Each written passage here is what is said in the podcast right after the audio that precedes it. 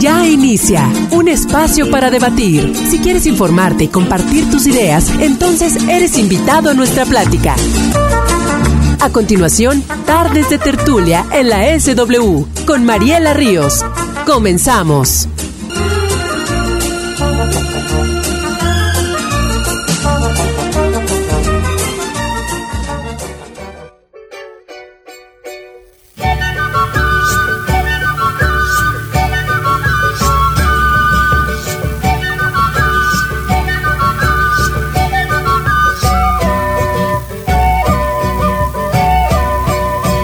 Está el carnaval.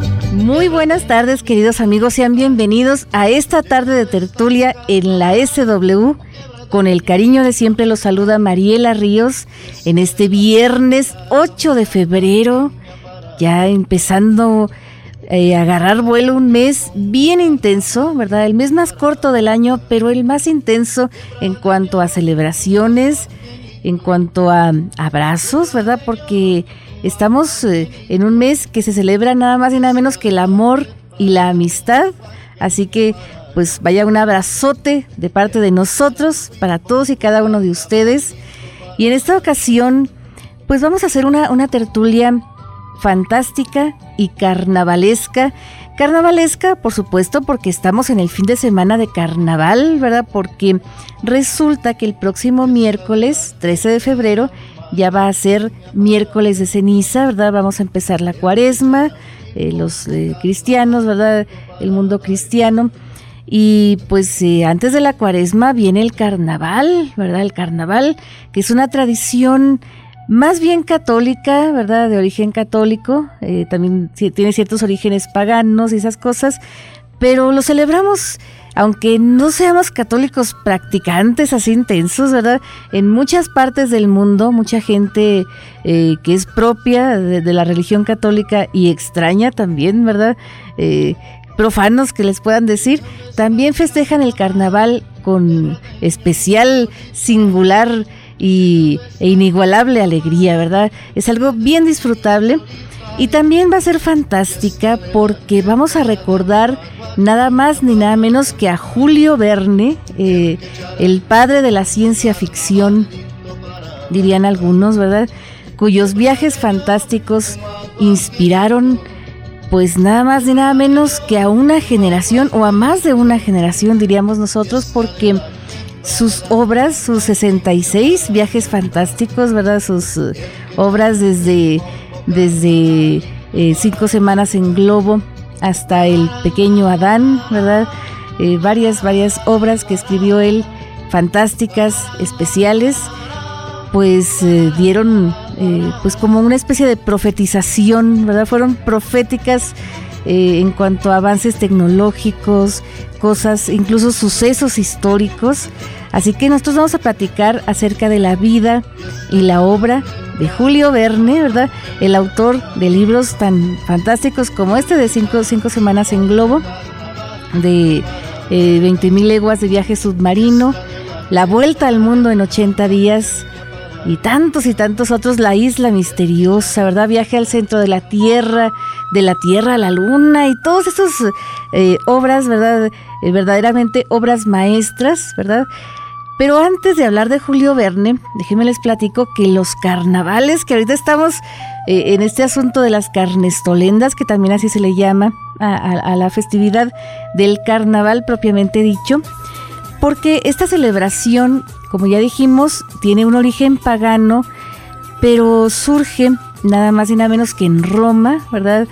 En la Roma que estaba apenas eh, probando el cristianismo como una religión oficial, ¿verdad? Recordamos que el catolicismo como tal tiene sus raíces en Constantinopla, pero se expande más intensamente en Roma, ¿verdad? Una cosa así muy, muy especial. Entonces, la palabra carnaval, ¿verdad? Viene del el latín, ¿verdad? Un latín que no es latín alto, ¿verdad? Sería un latín vulgar, ¿verdad? que viene de una palabra que es de latín vulgar justamente, que es carne levare, ¿verdad? Que tiene mucho, mucho que ver con la carne, que es la despedida de la carne o el abandono de la carne, pero más que abandono, es en el sentido de despedida, ¿verdad? Ya después eh, se, habla de otra raíz de, la palabra carnaval, un poquito más nuevecita, más contemporánea, que es del italiano, ¿verdad? El italiano, por allá del Renacimiento, incluso hasta, hasta principios del siglo XX, que es camevale, ¿verdad? Esta palabra, que esta palabra habla mucho más de lo que significa, lo que engloba esta celebración del carnaval, porque dice que el carnaval, o la camevale, ¿verdad? Como, como decían los italianos en aquellos años, es el tiempo en que se puede comer. ¿Y qué se puede comer? Se puede comer carne principalmente, ¿verdad? Porque la cuaresma, todos sabemos, ¿verdad? La cuaresma es tiempo de ayuno, tiempo de abstinencia, tiempo de sacrificio, para prepararnos, ¿verdad? Nosotros los, los cristianos, prepararnos para vivir intensamente, ¿verdad? Lo más intensamente que se pueda la pasión y muerte de Jesucristo, ¿verdad? Este recuerdo que hacemos año con año. Por eso mucha gente hace, hace ciertos eh, sacrificios, ciertos ayunos, ¿verdad? Este, en la cuaresma. No tanto que dejen de comer carne, aunque mucha gente sí, aunque no sea viernes y aunque no sea miércoles de ceniza, toda la cuaresma ofrece pues no comer carne o comer la menos cantidad de carne posible. Hay gente que deja de tomar alcohol, hay gente que deja de tomar refrescos, ¿verdad? Hace cierto, ciertos ofrecimientos muy personales a, Dios, ¿verdad? En este tiempo de, la, de la cuaresma. Pero el carnaval es todo lo contrario de la cuaresma. Fíjense, hay un, refrán, un, dicho muy popular que se dice, eh, sobre todo en las tierras donde hacen carnavales, ¿verdad? Que ya el carnaval se ha extendido mucho a, través del, del, mundo, del mundo occidental, aunque también eh, los católicos ortodoxos eh, de Oriente, ¿verdad? Los maronitas han adoptado mucho esta celebración de los carnavales y este dicho dice que el miércoles de ceniza se separan los amantes, pero el sábado de gloria vuelven a lo que fueron antes, ¿verdad? Y esto nos habla de, del asunto del carnaval, de todos los desórdenes que se pudieran llevar a cabo, ¿verdad? En tiempos de carnaval, de todos estos excesos, ¿verdad? Que se puedan llevar a cabo. Y así tenemos carnavales verdaderamente eh, celebérrimos a nivel del, del, mundo, ¿verdad? Que puede ser eh, el carnaval de Venecia, ¿verdad? Allá en Italia el carnaval de las Islas Canarias en España, ¿verdad? Es muy, muy famoso. También tenemos carnavales como, como el carnaval de Uruguay, eh, allá en, los Andes, ¿verdad? En, Sudamérica, que es el carnaval más largo del año. Déjenme les cuento que este carnaval dura más o menos un mes, ¿verdad? Completo. También el carnaval de Río de Janeiro, por supuesto, y sobre todo, ¿verdad? Un carnaval muy, muy especial. Y también tenemos carnavales muy, muy especiales aquí en México es el carnaval de Campeche, que según esto es el más antiguo porque decían que incluso en tiempos prehispánicos ya se usaba el carnaval, ¿verdad? Ya los mayas hacían celebraciones muy, muy parecidas a lo que, lo que son los carnavales este, de, hoy en día. También el carnaval de, de, Veracruz y el carnaval de Mazatlán, que es el más nuevecito, ¿verdad? Que data de finales, más o menos entre mediados y finales del siglo XIX y carnavales bien intensos, ¿verdad? Donde hacen la, famosa quema del mal humor y sueltan este, este personaje que en muchas partes le llaman el carnavalito, por eso tenemos estas canciones del carnavalito que son muy famosas. Y también, eh, pues, eh, que acá le llamamos eh, Juanito Carnaval, ¿verdad? También muy, muy especial, ¿verdad? Este personaje, que ya después, en el martes, que es el último día de carnaval, es cuando es enterrado, ¿verdad? El, el día que coronan la reina, todo este asunto, el rey feo, todos los carnavales no puede faltar este asunto de las comparsas, las reinas y los reyesitos feos que muchas veces no son nada feos, ¿verdad? Esto, quién sabe de dónde se haya sacado que el rey feo, pero en realidad no, ¿verdad? Son, son chicos eh, guapetones, ¿verdad? De repente en algunos lugares como Veracruz, que son un poquito más pícaros, sí puede ser eh, que se premie, ¿verdad? Al, más feo y al más, eh, costeñito así más simpático y puede hacer que sí sea el rey feo realmente y también de los carnavales más celebérrimos a nivel mundial, ¿verdad? Que recordamos, es el Carnaval de Nueva Orleans, ¿verdad? Un carnaval bien especial y sobre todo este año fue un carnaval muy especial, queridos amigos, porque resulta que el Super Bowl, ¿verdad? El Super Tazón, eh, la edición número 47 del Super Bowl 2013, fue nada más y nada menos que en Nueva Orleans, Estados Unidos, ¿verdad? En el, estado de, de Luisiana y se estuvo celebrando desde antes del Super Bowl, ¿verdad? Ya estaban ellos en carnaval. Ahorita sigue el carnaval y es un carnaval muy muy especial porque allá en Nueva Orleans se pues se congregaron, ¿verdad? Es una tierra que perteneció a, Francia, ¿verdad? al emperador Maximiliano, digo el emperador, eh, el primer emperador Napoleón Bonaparte, Maximiliano ya no estaba, ¿verdad? En ese tiempo de la, de la Luisiana. Este, resulta que, ya después se lo compraron los Estados Unidos a Napoleón Bonaparte. Entonces resulta de que es una tierra de las tierras más pobres de Estados Unidos, ¿verdad? Pero más ricas en cuanto a sensibilidad, al asunto bohemio, el asunto trasnochador, ¿verdad? De la vida nocturna, de la vida sabrosa, ¿verdad? Hay muchos negritos, ¿verdad? Muchos negritos que, que tienen este, este, este feeling, este feeling del blues, del jazz, tienen la música por dentro y ahí han surgido de los mejores trompetistas del jazz del mundo, del, del jazz eh, pues clásico entre los clásicos como, como Louis Armstrong, ¿verdad? Y ya tenemos que ir a corte, ¿verdad? Sí, si mal no, no entiendo aquí, pero vamos a corte y los vamos a dejar eh, con la música justamente de Louis Armstrong con esta marcha de los santos, ¿verdad? Muy de Nueva Orleans para vivir un poquito de este carnaval de Nueva Orleans.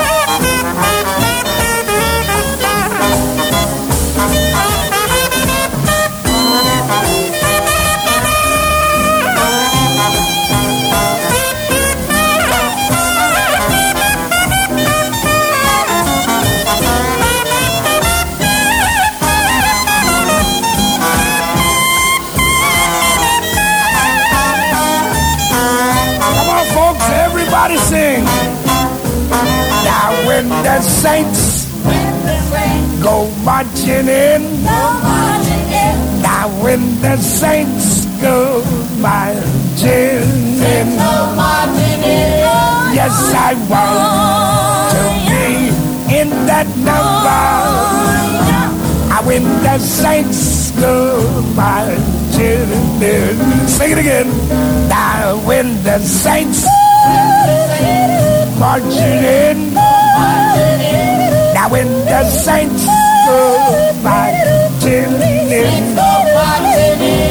Yes, I want to be in that number.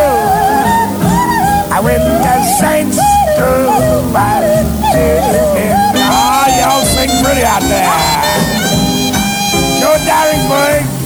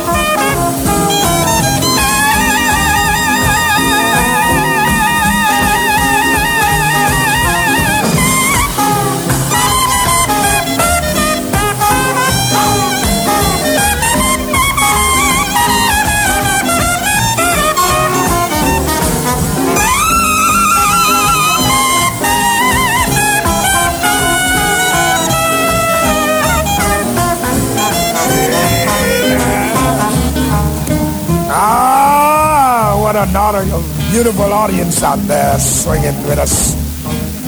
On behalf of Jewel Brown, Billy Kyle, Joe Daringsburg, Summer Young, Billy Crook, Danny Barcelona, little Filipino boy on the drums, little Arabian boy saxophone. We are very happy to have this number for you folks. It's cutting out time now.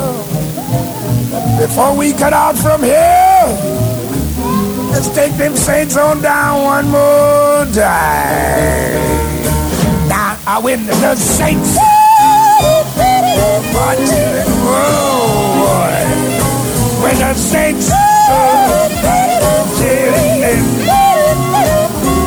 Yes, I found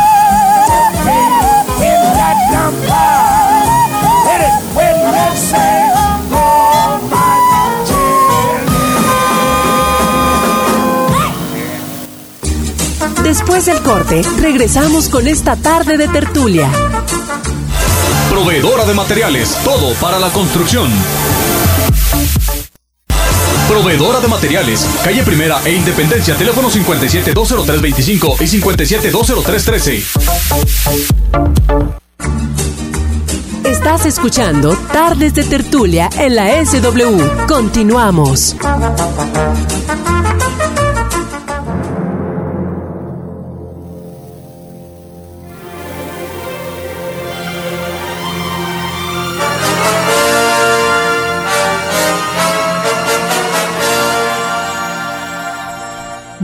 Bien, queridos amigos, aquí vamos a empezar una aventura fantástica y maravillosa como todos y cada uno de los libros de los viajes fantásticos de Julio Verne, ¿verdad? Que es un escritor, eh, un escritor francés, mejor dicho, ¿verdad?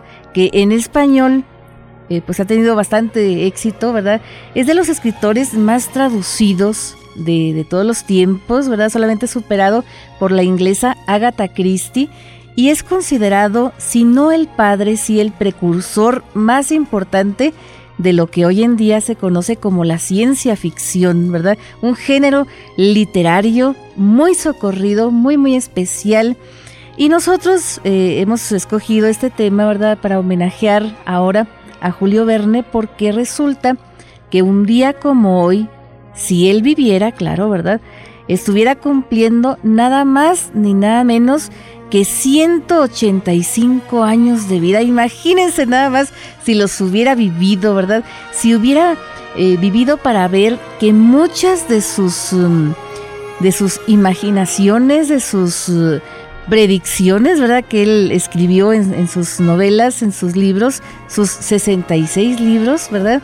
Que muchas de ellas se han cumplido a cabalidad, ¿verdad? Casi, casi al pie de la letra.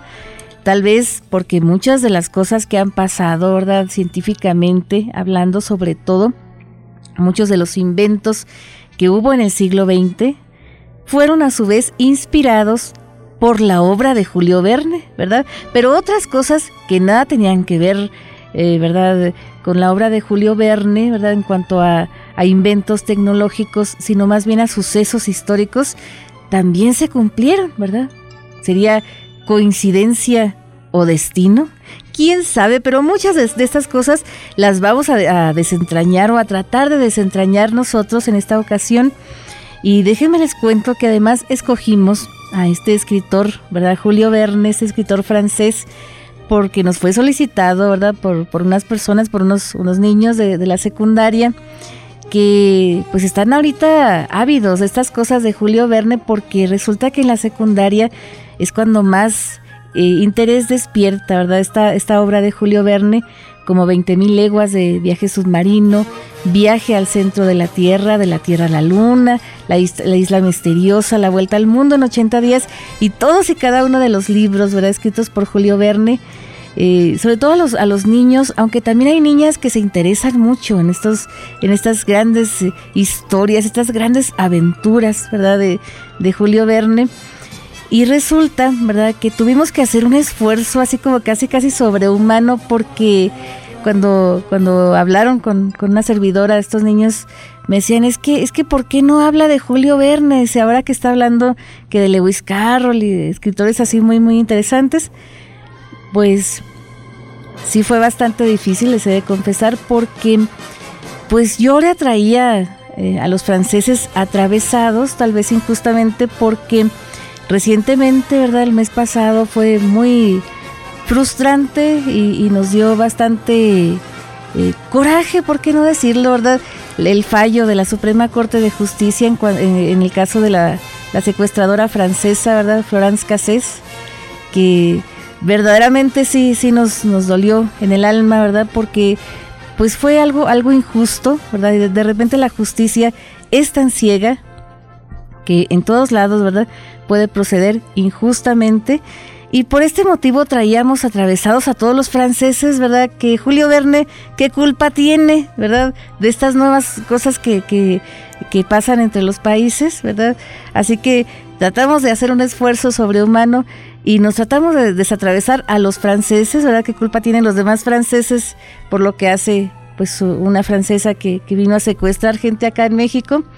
Y por este motivo, pues sí, este eh, pues nos, adentramos en la vida y en la obra de Julio Verne y he de confesarles que nos enamoramos todavía más de este género literario y de este personaje, ¿verdad? De este escritor como personaje cuya vida, pues fue una vida sencilla, fue una vida un tanto ordinaria, ¿verdad? Pero también llena de emociones y de cosas muy interesantes. Y déjenme les cuento que Julio Verne, su, su nombre, nombre completo, era Julio Gabriel Verne Alot de la Foix, ¿verdad? Y nació, como ya dijimos, el 8 de enero de 1828 en la provincia de Nantes, ¿verdad? Allá en, Francia, que Nantes eh, es una, una, parte que queda allá al norte, ¿verdad? Norte de, de Francia. Es una ciudad portuaria, ¿verdad? Que en un tiempo fue provincia de la Gran Bretaña, ¿verdad? Una provincia británica ya ven que Francia y la Gran Bretaña siempre han estado peleando. Y Julio Verne fue el mayor de los cinco hijos del matrimonio de Pierre Verne y su esposa Sophie Alot de la Foix, ¿verdad? Y don Pierre, ¿verdad? El, papá de, Julio, era abogado, ¿verdad? Venía de una familia de abogados de tradición, ¿verdad? Recordemos el bisabuelo de, de Julio Verne había sido nada más y nada menos que notario en la corte del mismísimo rey Luis XV de Francia. Nada más para que nos demos una idea, la tradición de jurisprudencia de la familia Verne, ¿verdad? Pero la mamá, doña Sophie, era una mujer que procedía de una familia de marinos, de militares y de poetas, ¿verdad? Por eso ella entendió más que nadie el espíritu poético y sensible de su hijo Julio y fue su hada madrina, ¿verdad? Casi casi su ángel guardián que le abrió las puertas al mundo de la fantasía y al mundo de la literatura. Pero ¿qué les parece que si de esto y de muchas, muchas otras cosas más le seguimos platicando después del corte? No se alejen mucho, queridos amigos, porque ahorita regresamos. Después del corte, regresamos con esta tarde de tertulia. Desde los cimientos y hasta las nubes, proveedora de materiales, construye tus sueños. Proveedora de materiales, estructuras metálicas, carpintería y herrería artística. Estás escuchando Tardes de Tertulia en la SW. Continuamos.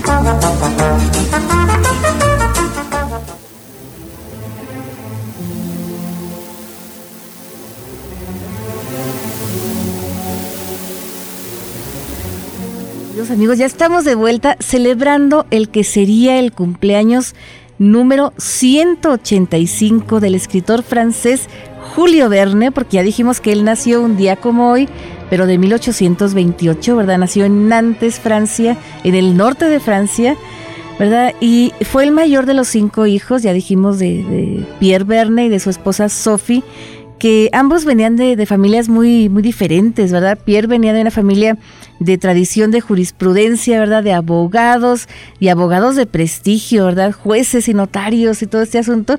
Y doña Sophie venía de una familia pues digamos, de, de, militares, ¿verdad? Pero de marinos, sobre todo marinos y de, de, poetas, ¿verdad?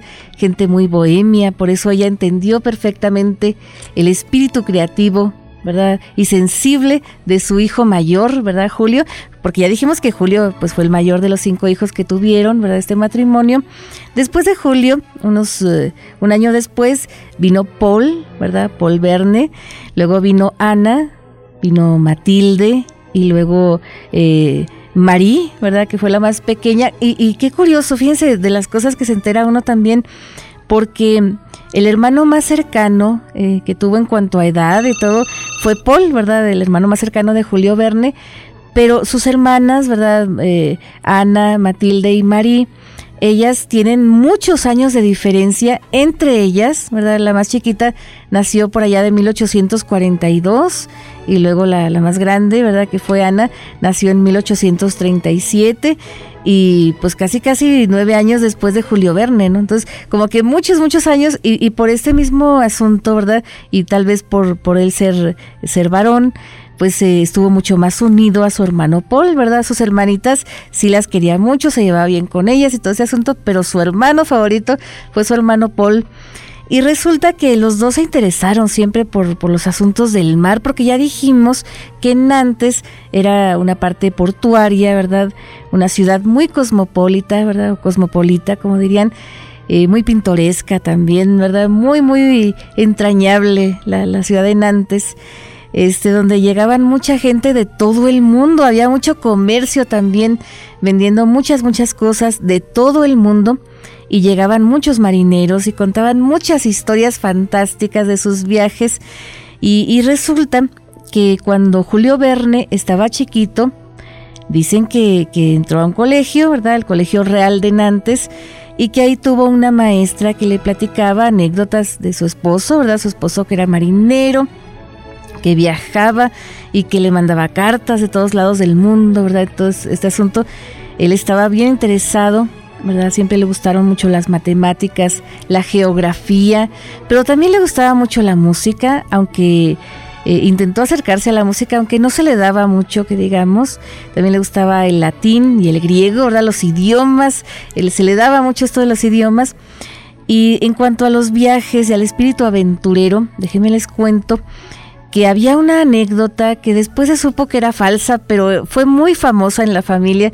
Este se contaba ya después eh, cuando había eh, oportunidad, ¿verdad? Los el hijo, los nietos, los bisnietos platicaban de que Julio Verne se, se inició en los viajes porque tenía una prima, ¿verdad? La prima Caroline la cual inspiró, ¿verdad? La cual fue el primer amor, su, primer amor, básicamente, ¿verdad? Y que él quería regalarle un collar de perlas legítimas y quería comprarlo, pues nada más ni nada menos que en la India, porque había oído, ¿verdad?, que en Oriente era donde hacían las perlas legítimas, donde había las perlas legítimas. Entonces él quería comprarlo allá y se alistó, ¿verdad? Se embarcó como grumete en un barco mercante que iba a la India que se llamaba Coralí o Corali, ¿verdad? Este, este barco. Entonces que, que, se subió al barco y todo este asunto, ¿no? Pero resulta que antes de que el barco llegara a alta mar, ¿verdad? Que apenas estaba zarpando, llega el papá, llega, llega don Pierre, ¿verdad? Don Pedro, como diríamos nosotros, algo más, más latino, ¿no?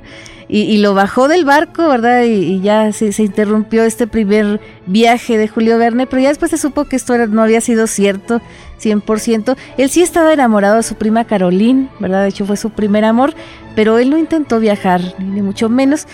Y resulta que ya después, ¿verdad? Cuando, cuando él se gradúa del colegio, del, del, del eh, Real Colegio de, Colegio Real de Nantes, ¿verdad?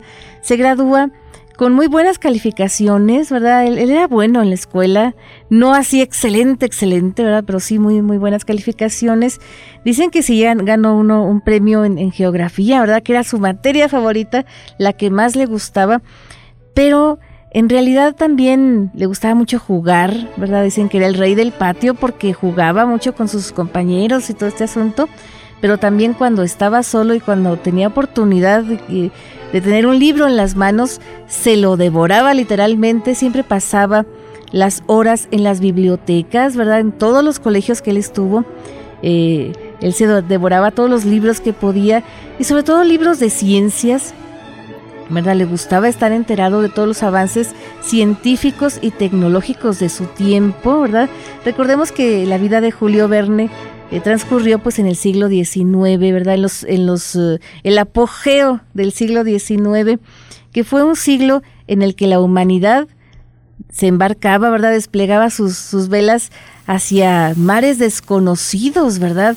Pletóricos de cosas verdaderamente prodigiosas, ¿verdad? Donde había avances tecnológicos muy notables, porque apenas la revolución industrial estaba floreciendo, ¿verdad? Aunque había empezado un siglo antes, ¿verdad? Por allá de 1700. Entonces, pues Julio Verne quería embarcarse, ¿verdad? También en, esta, en este viaje fantástico, pero más que embarcarse como científico, como navegante, como geógrafo o algo así, él quería más, más bien registrar la crónica de este viaje, ¿verdad? Más que protagonizarla, quería, digamos, eh, inmortalizarla, ¿verdad? Y en este sentido sí se le dio esta oportunidad, aunque por ser el mayor de la familia, ¿verdad? Pues tuvo que estudiar derecho como su papá, ¿verdad? Tuvo que ser abogado. Y para esto lo mandaron a París, ¿verdad? Que estudiara y pues sí, estuvo estudiando, pero en París como que se encontró con otro mundo verdaderamente y se encontró también con su elemento, porque ahí la parte de la música, la poesía y estas cosas, le gustaba mucho el teatro. Y ahí en París hay un barrio todavía muy, muy especial que es el barrio latino, un barrio muy bohemio, donde se juntan todos los artistas, ¿verdad? Eh, e incluso filósofos y este asunto. Entonces dicen que todavía está casi casi intacto, eh, que como lo conoció, lo conoció Julio Verne. Entonces ahí conoció él pues a mucha gente muy muy especial, ¿verdad? Y, fue descuidando un poquito los estudios, pero él sí llegó a, a, graduarse como abogado, ¿verdad? Titularse y este asunto.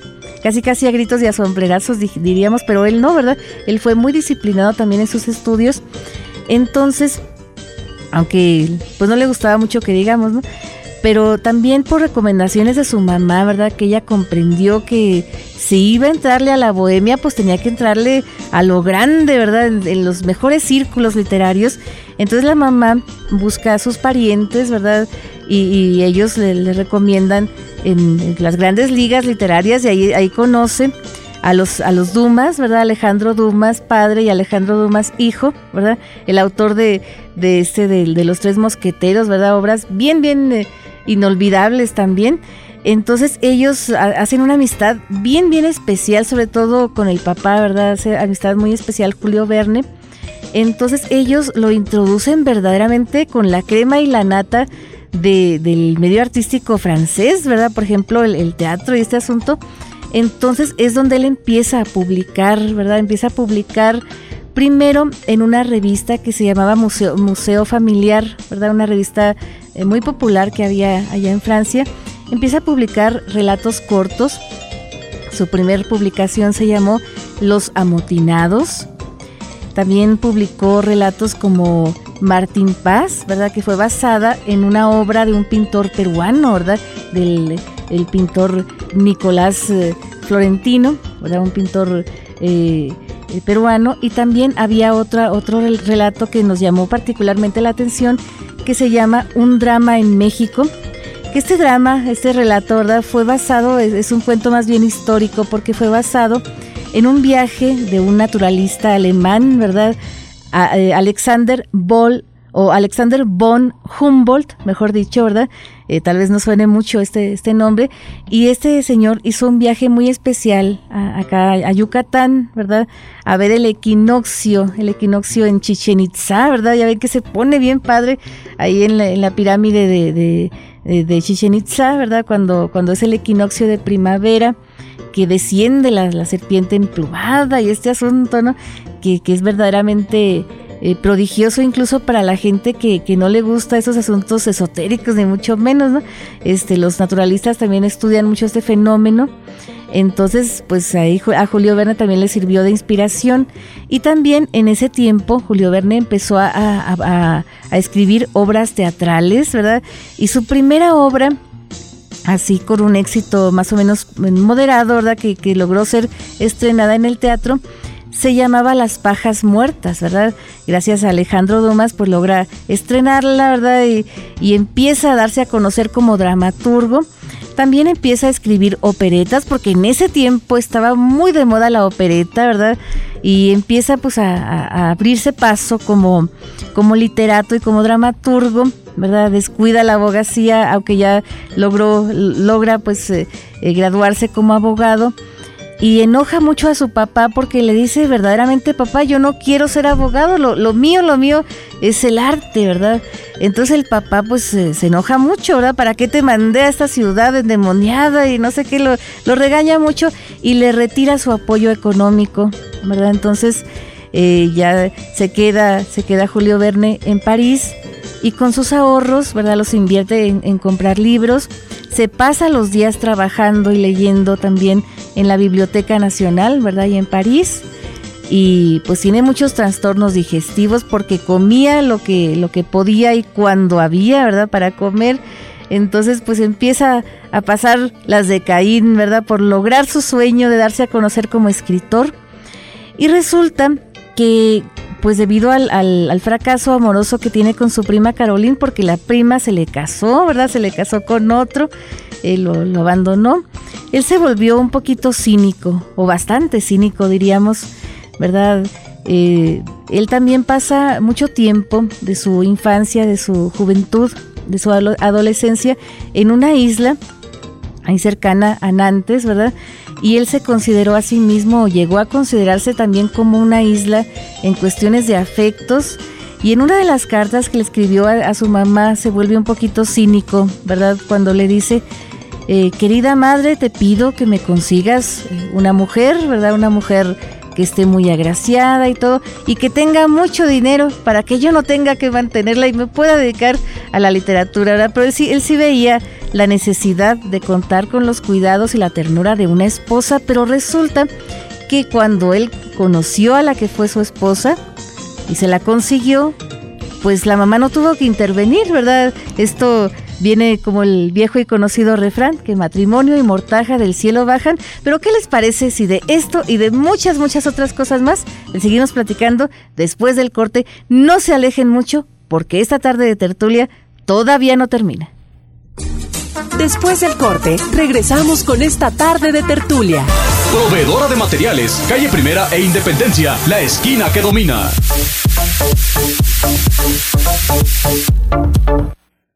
Verdadero calor de hogar con las mejores estufas, los más seguros calentones y los boilers de leña más eficientes. Solo en Proveedora de Materiales. Estás escuchando Tardes de Tertulia en la SW. Continuamos.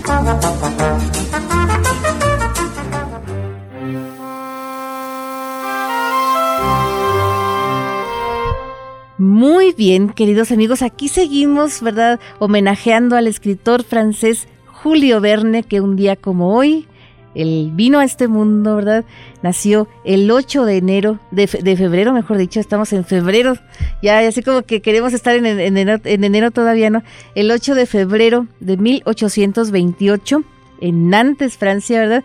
Y hablando un poquito sobre los amores, la, la vida amorosa de Julio Verne, ¿verdad? Ya dijimos que se le casó su primer amor, ¿verdad? Su prima Caroline, y se vio él así como que bastante solitario en estas cuestiones y no se le daba mucho, ¿verdad? No se le daba mucho esto de buscar pareja, el romance y este asunto. Pero resulta que en mayo de mil, no, en 1856 él conoció a la que fue su esposa y la conoció en una boda, ¿verdad?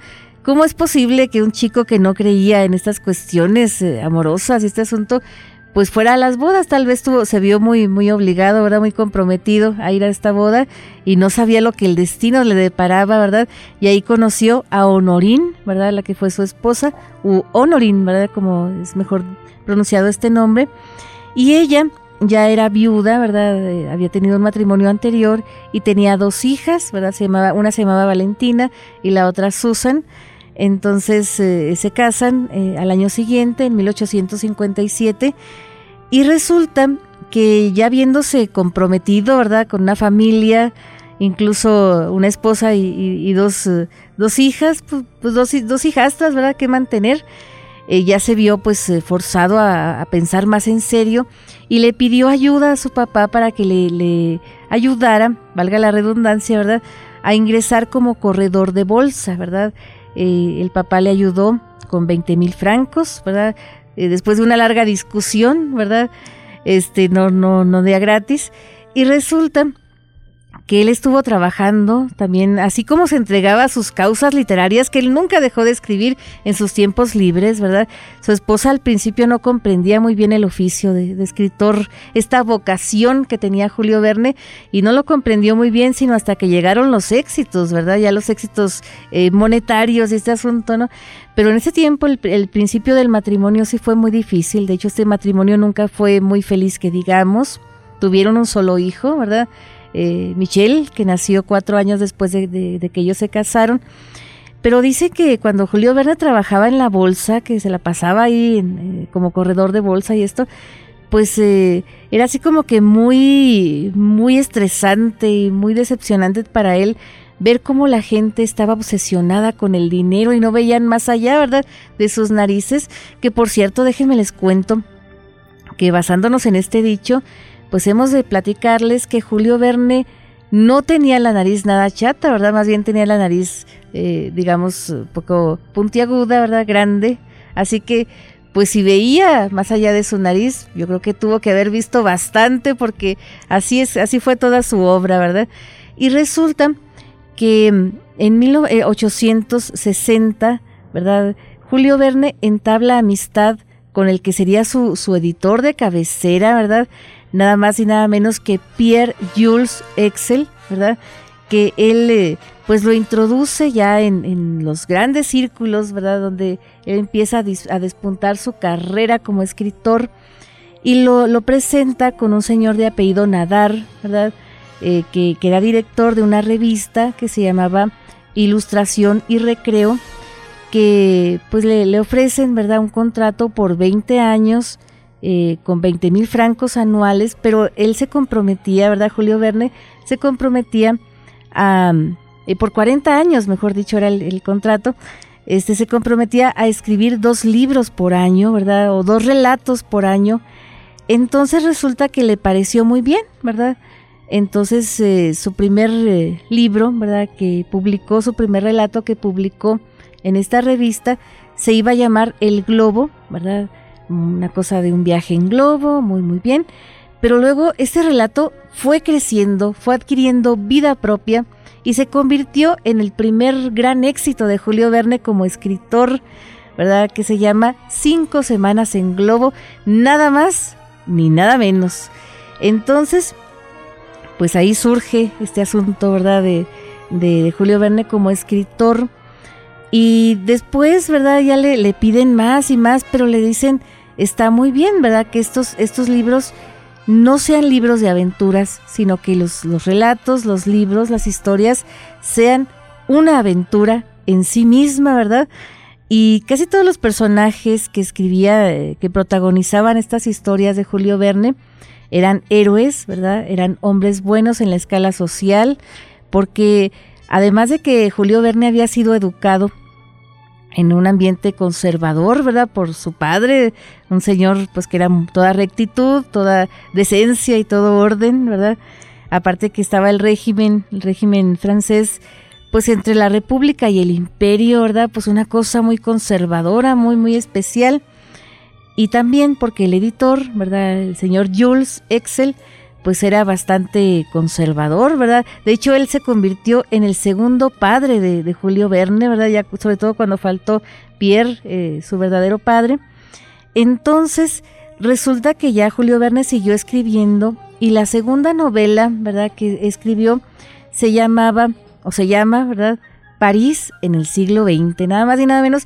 Y resulta que esta novela no le gustó mucho al editor, ¿verdad?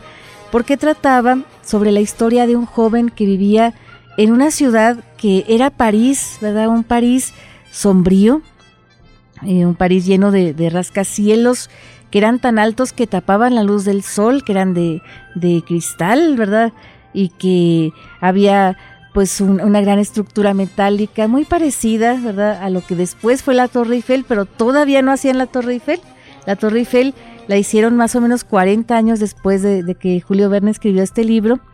Y también este, pues había, había tiendas que no cerraban, ¿verdad? Que estaban abiertas eh, toda la, noche, ¿verdad? En, esta historia que había escrito Julio Verne. Y también pues eh, había intercomunicación mundial, ¿verdad? Imágenes transmitidas por un medio de comunicación que Julio Verne llamaba el fax, ¿verdad? Una cosa así como que muy futurista pero este eh, protagonista, este muchacho, no era feliz. Era así como que buscaba la felicidad y nunca la encontraba. Entonces el editor dijo, no, esto es muy triste, muy deprimente, muy eh, como que apocalíptico. No, no, no, a la, a la gente no le va a gustar. ¿Qué te parece si la guardamos y ya cuando pase el tiempo, ya cuando vengan otras obras, ¿verdad? Ya que seas a lo mejor más famoso, pues ya la publicamos. Sí, muy bien, dijo Julio Verne. Guardó su, su escrito, su manuscrito, lo guardó muy bien en una caja fuerte y lo guardó tan bien que ya cuando pasaron 20 años, ya ni él mismo se había acordado de, de, este libro, ¿verdad? Ya como que había torcido el rumbo a otras historias y, pues eh, este, esta historia fue encontrada por un bisnieto suyo, ¿verdad?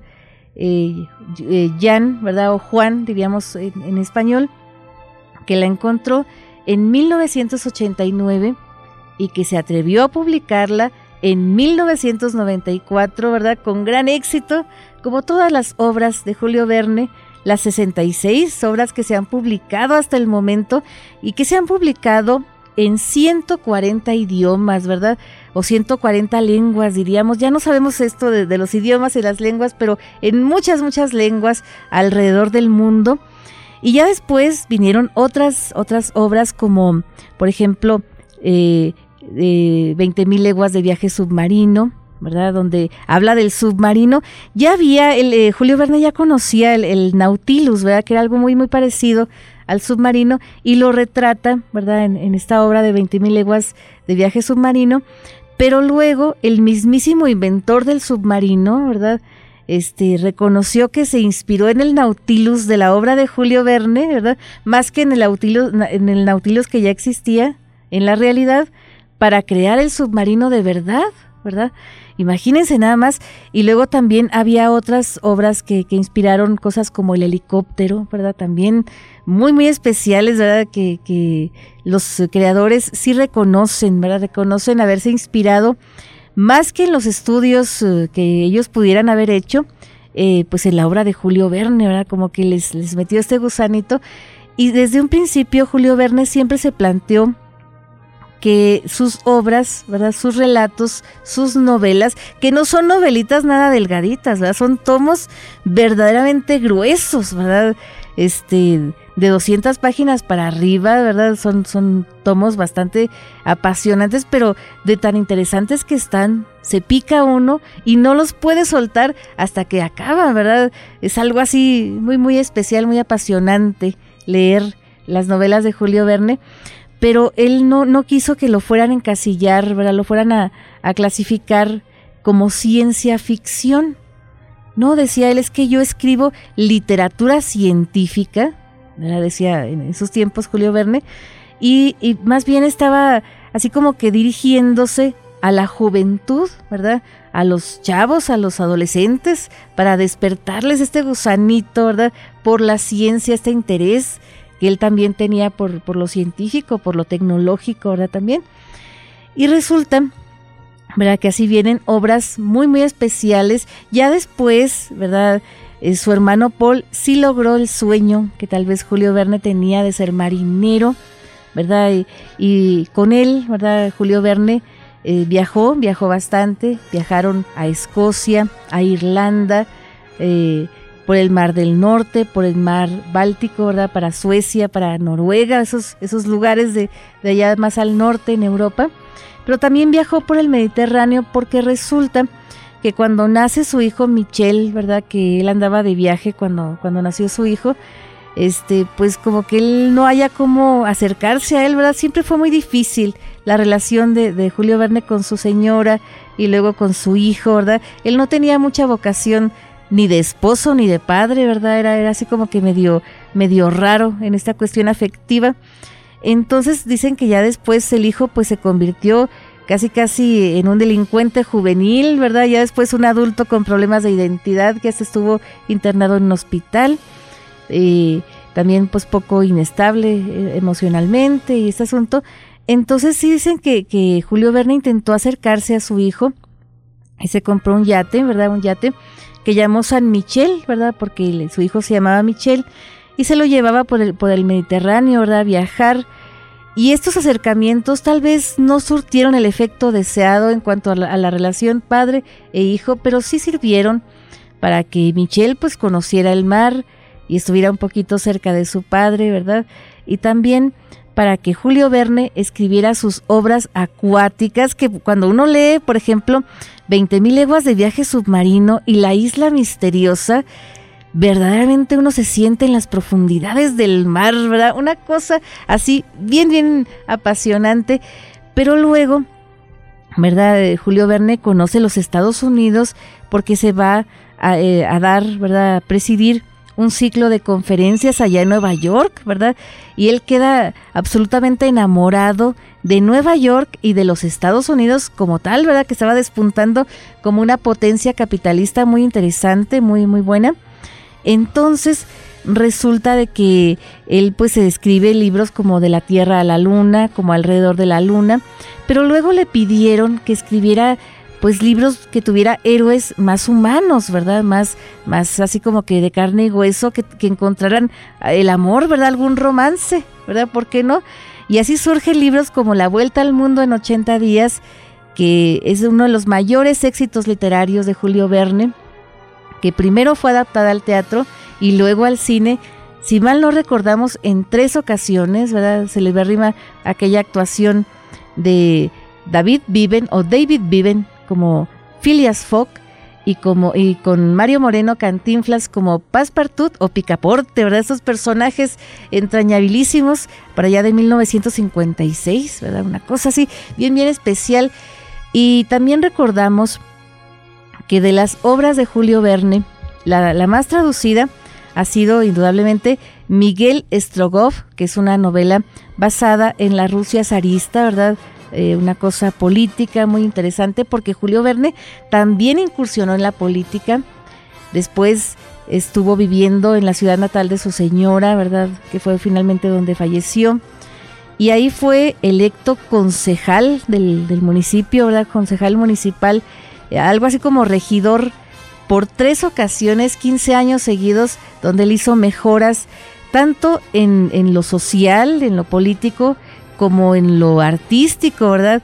Muy, muy especiales en la, en la ciudad esta de, de Filias, ¿verdad? La ciudad donde, donde murió eh, Julio Verne el 24 de marzo de 1905. Dicen que ya en las últimas, en los últimos años de Julio Verne, pues él quedó minado de su salud, ¿verdad? Él padecía diabetes, eh, quedó lastimado de una pierna porque un sobrino suyo que estaba medio trastornado de sus facultades mentales le disparó, ¿verdad? Este, ya no podía él caminar, de hecho tampoco podía sostenerse en su, barco, ¿verdad? En su yate y dejó de viajar, pero también eh, gastó mucho dinero, ¿verdad? Apoyando a su hijo que tenía muchas deudas y se reconciliaron finalmente y su hijo Michel le ayudó en sus últimos años a escribir, ¿verdad? Sus últimas obras, como por ejemplo Los náufragos del Jonathan, El pequeño Adán y La misión Balzac, ¿verdad? Obras que incluso él no, terminó, ¿verdad? Dejó inconclusas y que su hijo terminó ya después, ¿verdad? Las publicaron ya, ya después.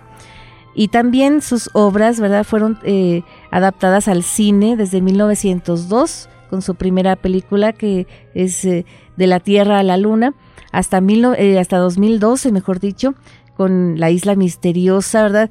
Varias, varias adaptaciones, entre las cuales pues está eh, Miguel Strogoff, ¿verdad? Ya dijimos, con 16 películas basadas en él. También Viaje al Centro de la Tierra con nueve, ¿verdad? Nueve películas. Y La Isla Misteriosa, ¿verdad? Con, con seis, seis obras, también 20 mil leguas de viaje submarino. Hay muchas, muchas películas que, se han hecho eh, sobre la obra de Julio Verne. Y Julio Verne decía, queridos amigos, una cosa que en sus tiempos fue muy criticado, ¿verdad? Decía él, me han llegado rumores, me han llegado historias de que muchos jóvenes, muchos muchachos han abandonado su casa, han dejado su hogar para ir en busca de aventuras por haber leído mis libros.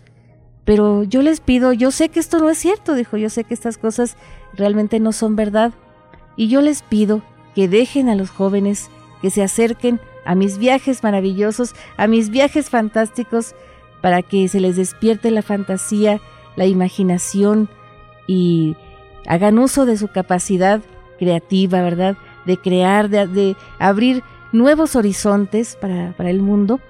Y con esto nos vamos a quedar, queridos amigos, porque hay bastante que decir de, la obra y de la vida de Julio Verne, ¿verdad? Eh, su obra está catalogada o clasificada en tres etapas. ¿verdad? Antes de irnos, déjenme les cuento el descubrimiento, que fue pues sus primeras novelas, ¿verdad?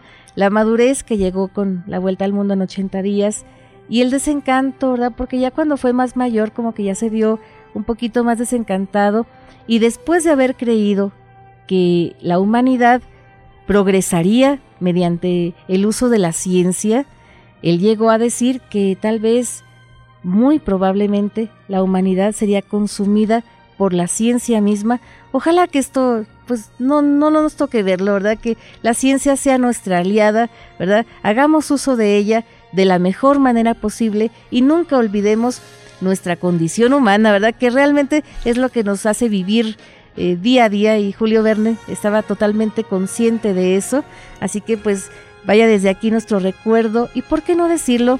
Nuestro agradecimiento porque nos enseñó que el mundo es mucho más pequeño de lo que nosotros nos habíamos imaginado, ¿verdad? Así que pues vayamos a conquistar el mundo, queridos amigos, ¿verdad? Y, los dejamos con, con, este mensaje, mandamos un abrazote bien, bien fuerte a todos los cumpleañeros de la semana, a todos los dentistas, porque mañana es Día del Dentista, ¿verdad? También vaya desde aquí nuestro abrazo, nuestro reconocimiento. Y pues a, nombre de Diego Calzadillas, que me acompañó ahora en, el estudio, aquí en los controles, a nombre de Carla León, ¿verdad? Nuestra productora, y de Manuel Muñoz, también eh, nuestro productor, y a nombre de Janet Chacón, gerente general de la XESW Radio Madera, su amiga Mariela Ríos se despide de ustedes, pero les recuerdo que ustedes y nosotros tenemos una cita el próximo viernes a la misma hora por esta misma estación. Pásenla muy muy bien y hasta la próxima.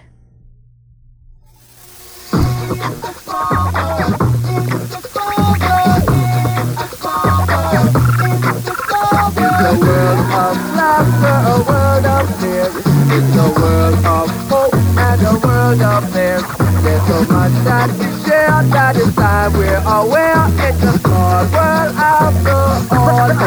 Everybody now.